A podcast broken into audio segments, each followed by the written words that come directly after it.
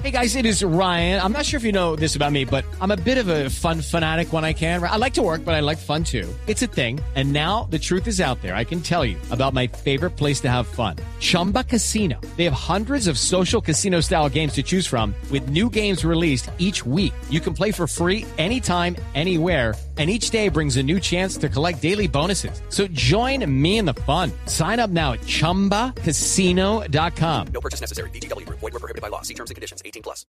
Iconología de la imagen. Y hablábamos de dos frases. De mi hijita, como la ven, la tratan. Y una que dijo Luis Carlos fabulosa, que es... No, que habrá una prim- segunda oportunidad Eso, para, una, para una buena imagen. primera impresión. Eso, eso, eso. Bueno, pues ese es nuestro tema de hoy. ¿Qué es? ¿Qué proyectamos? Bueno, en fin, hemos invitado a Eliana Esquivel, asesora y coaching eh, de imagen y luxury shopper o compradora de lujos. Se lo vamos a preguntar. Eliana, buenos días. Buenos días, María Clara, ¿cómo están? Un saludo muy cordial para todos. Ay, muy bien, Eliana, gracias. Bueno, ¿qué? Bueno, luxury shopper es que usted compra cosas de lujo para la gente o no. Bueno, sí, es, es parte de las actividades que realizo como, como asesor y coaching de imagen porque muchas veces las personas necesitan algunas, algunos eh, prendas o accesorios o complementos que pues nada, se antojan y que son cosas de lujo. Y cuando viajo al exterior aprovecho y le hago compras de lujo, pero realmente hago personal shopper ah, pues para todos, para todas las personas, todo lo que requieran se los puedo, se los puedo traer. Bueno, muy bien. ¿Y qué es la iconología de la imagen? Bueno, la iconología de la imagen es una técnica que tenemos las personas expertas en imagen que nos permite analizar al individuo, a las personas, desde una representación gráfica de líneas, formas, volúmenes y colores, porque eso somos en conjunto. Si Sí. observamos una silueta de una persona, observamos, eh, lo vemos en contraluz y de inmediato observamos este tipo de, de características en líneas, formas y volúmenes. En nuestro rostro, por ejemplo, los ojos, eh, las cejas, la forma de las cejas, todos estos son líneas. Nuestros hombros, nuestras curvas naturales, todo eso hace parte de la iconología de la imagen. Es lo que nos representa ante el mundo a través de nuestro físico, a través del cuerpo, que es ese vehículo que tenemos para proyectarnos ante el mundo, ante los demás. Entonces es como que esa, esa primera impresión, como ustedes preciso comentaban hace un momento. Claro, eh, y eso no necesariamente tiene que ver solo con el vestuario, tiene que ver con la actitud, con la postura, la voz, cómo se habla, en fin, es todo eso, ¿verdad? Es correcto, sí, no necesariamente con las prendas de vestir solamente, sino que, mire que nosotros somos una experiencia sensorial como seres humanos, tanto como nos perciben como de la forma en que nos proyectamos.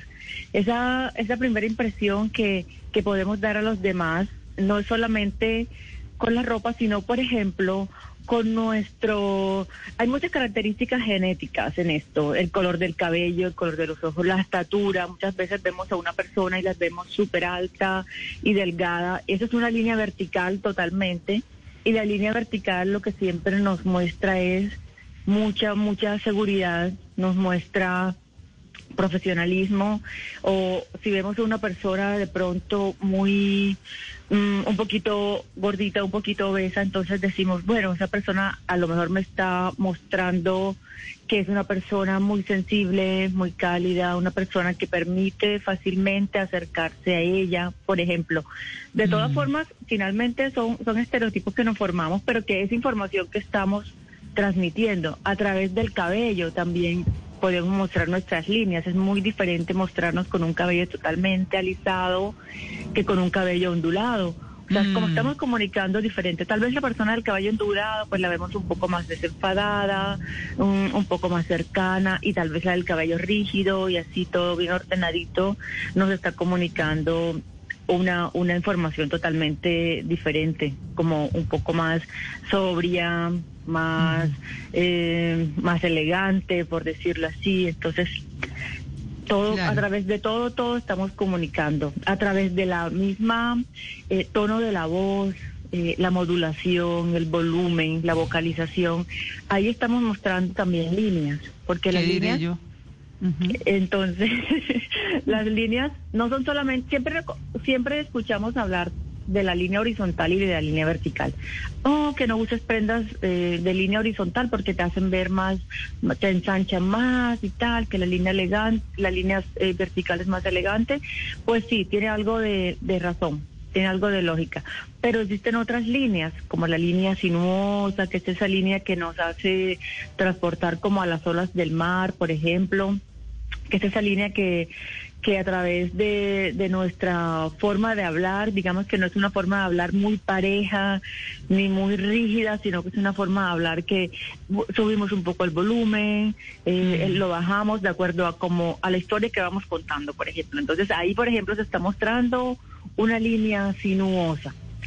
Eh, o las líneas o las líneas quebradas. Por ejemplo, en la película, si recordamos un poco la película de Maléfica, ahí nos muestran muchísimo la línea quebrada, que es como imagínate un rayo, imagínense un rayo. Entonces, ahí mostraban en todo en todo lo el vestuario de Maléfica, en todo lo que era la imagen que ella me demostraba, le aplicaban mucho las líneas quebradas, por ejemplo, en las cejas, las cejas así demasiado elevada, con una angulosa, muy angulosa.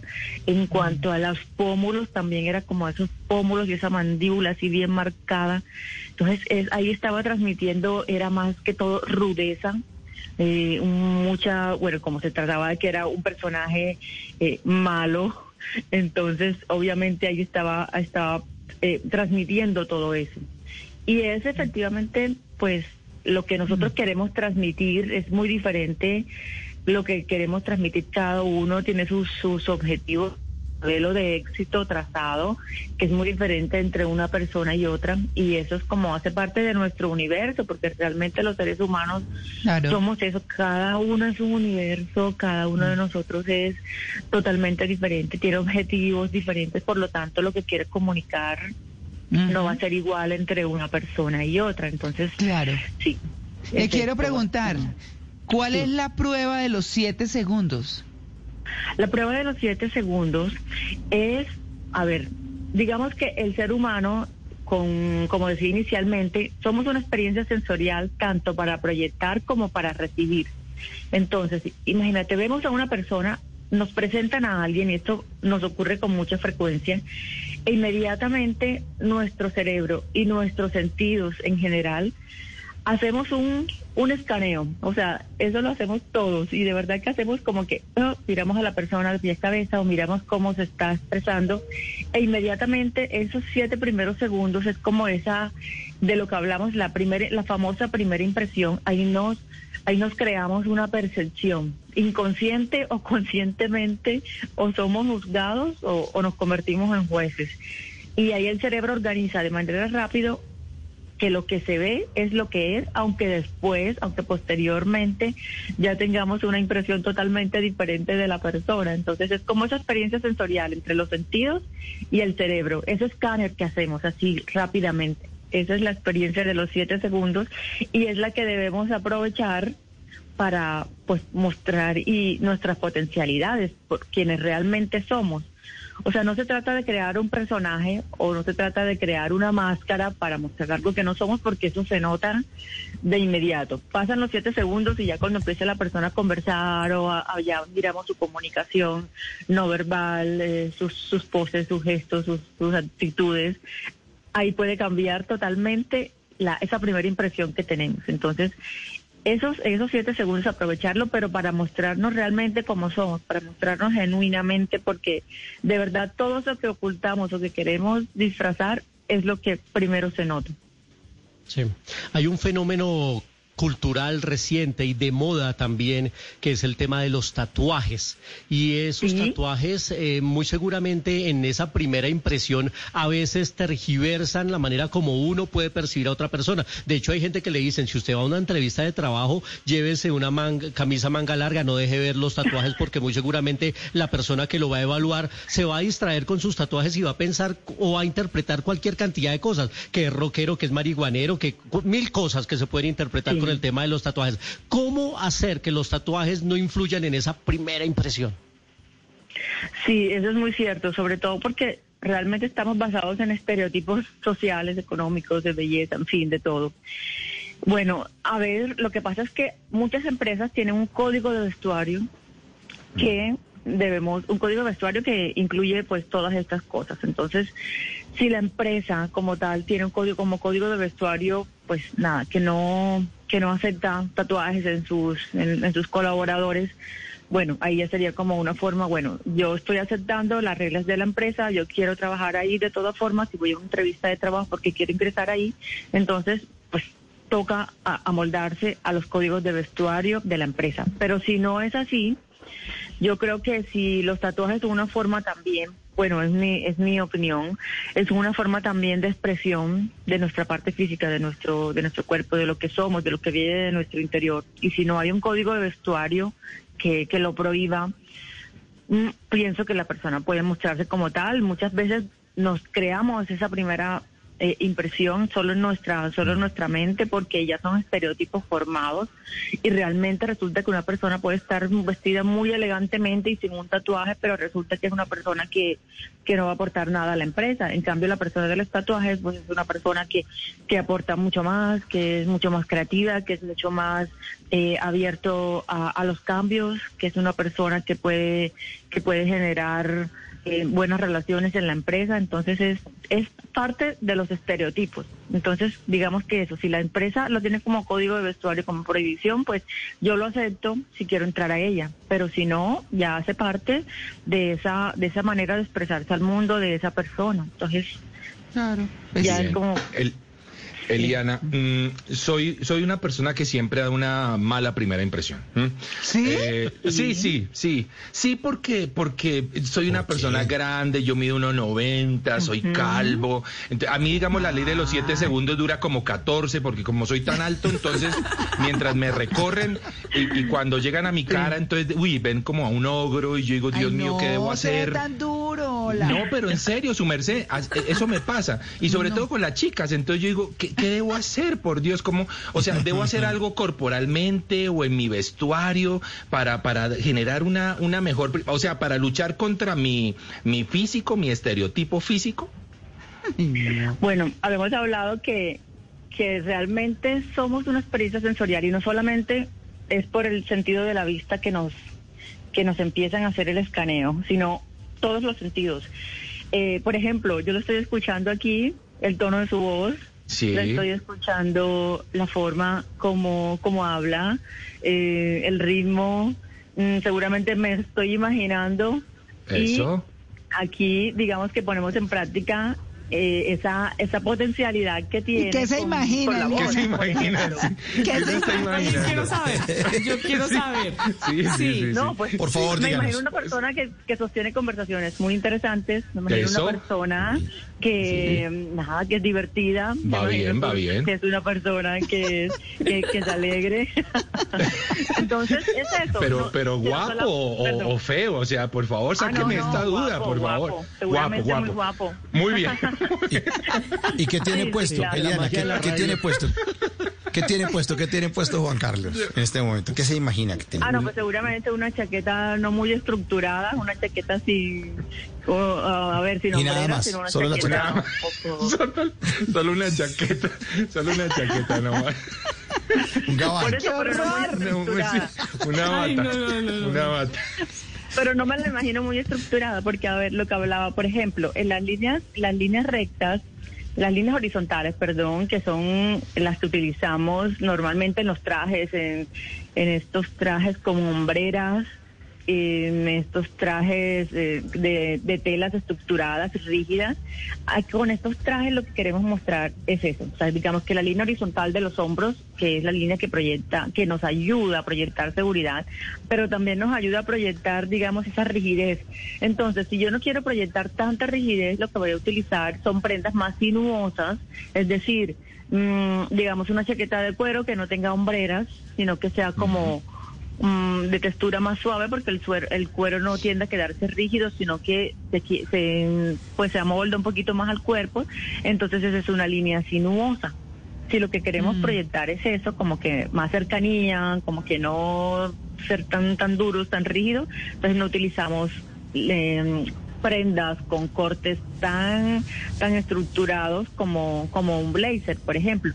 O se pueden combinar prendas, una prenda informal con una prenda un poco más, más formal, como por ejemplo una una camisa, una camiseta con una con una chaqueta de estas eh, bikers, le llaman, de estas de motociclista puede ser, Sí. o una chaqueta, chaqueta que tenga líneas abullonadas, así, o sinuosas, o, o un poco más redondas, o, o algo oversize que no, que caiga, que no tenga hombreras tan marcadas, puede ser, no, eso porque también puede Todo ayudar. cuajado que es Juan Carlos. No, no, no, Sí. no, no. De hecho, tengo que salir ese en minifalda, es la conclusión, tengo que salir en minifalda.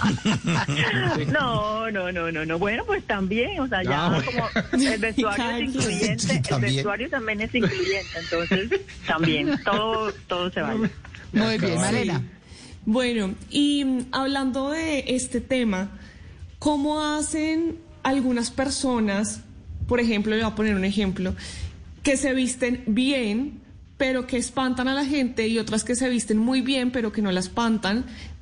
Leticia Ortiz, la reina consorte de España, que se viste perfecto, que sale en todas las revistas de moda, pero que se ve distante, y Lady Di, que se vestía muy bien, icono de la moda, pero cercana a las personas. ¿Cuáles son esas diferencias entre estas dos mujeres o entre dos personas que tienen sentido de la elegancia, de la moda, de la tendencia, pero que aún así una está en un, en un extremo y la otra en otro?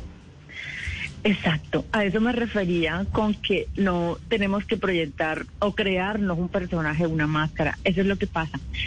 Lady D, por ejemplo, una persona que no se esforzaba mucho, o sea, como que no tenía esa intención de mostrarse, sino que simplemente era Uy, libremente proyectaba. como ella. Se proye- sí, se proyectaba y era la cercanía impresionante y Sí. Que tenía con, con todas las personas de todas las edades, de, de todo el mundo, o sea, donde llegaba era, pero era eso, era como que ella no iba con la pose de que debo llevar esto, eh, pues obviamente se presentaba impecable siempre, pero no era de una forma de que estaba mostrando a un personaje, a una máscara diferente o a algo que ella realmente no era, porque como lo mencionaba antes, es que se nota muchísimo cuando queremos ocultar o tapar algo, es como que lo primero que, que se ve, lo primero que se nota. Entonces, es eso, es como ser uno genuino realmente, porque la imagen, es que la imagen tenemos que observarla y percibirla de manera integral. La imagen no es solamente lo que vemos en la ropa, o sea, nosotros somos interior, somos físico, que es el cuerpo como tal, y ya la imagen estética, que es lo que mostramos primero, pero que si realmente no tenemos una imagen genuina y auténtica, obviamente eso se va a notar. Y esa creo que es la gran diferencia.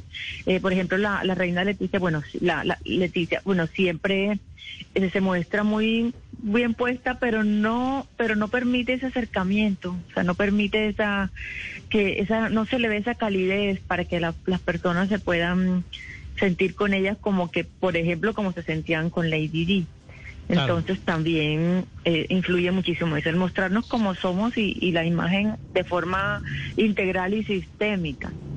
Claro, la, la, la mona, aunque se vista de seda, mona se queda, dice el famoso refrán. Eliana, eh, en- yo en, en mi caso adopté un, un elemento de moda que es el corbatín y lo hice parte de, de, de una imagen de un personaje que es el cine fanático, que es el que eh, hace una sección de cine. Y cuando yo me pongo corbatines, varios compañeros míos me dicen, oiga, a mí me gustaría ponerme un corbatín, pero sé que me la van a montar, sé que se van a burlar de mí y por eso no lo hacen, por el temor a que se burlen sabiendo que a ellos les gustaría ponerse un corbatín en su vestuario.